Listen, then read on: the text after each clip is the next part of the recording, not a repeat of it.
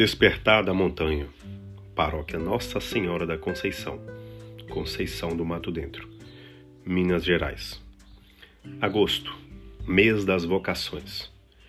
Por que não te entregas a Deus de uma vez, de verdade, agora? Se vês claramente o teu caminho, segue-o. Por que não repeles a covardia que te detém? No mês de agosto, a Igreja Católica tradicionalmente celebra as vocações. Vocação é um chamado divino a uma entrega total, a um projeto do Criador para a vida. Exige uma resposta madura, livre e consciente. Essa resposta precisa ser carregada de generosidade e determinação para assumir um compromisso maior, viver em união com Cristo. Ao longo do mês celebramos as vocações da ordem, no primeiro domingo, do matrimônio ou da família, no segundo domingo, dos religiosos, no terceiro domingo, dos leigos, quarto domingo, e dos catequistas, quinto domingo.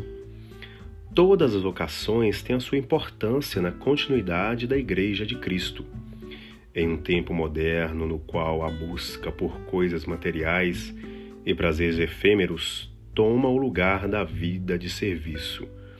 Orar pelas vocações é fundamental e necessário.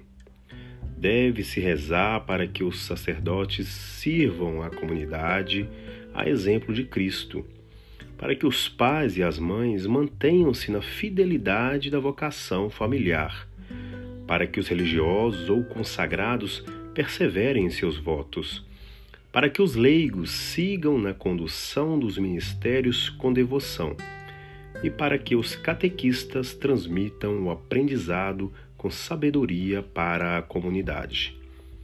Somos chamados por Cristo, como católicos, a conduzir com fé e oração a missão que Deus nos concedeu e a lembrar de nossa vocação primária, que é unirmos-nos a Cristo por meio de uma vida a serviço do próximo.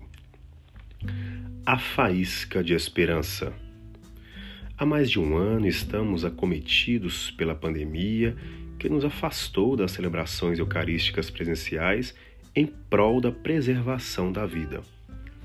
Com o avanço da vacinação e com os cuidados que temos tomado, estamos aos poucos vencendo a batalha contra o vírus e retomando nossas atividades presenciais sempre seguindo as regras de segurança determinadas pelos órgãos de saúde.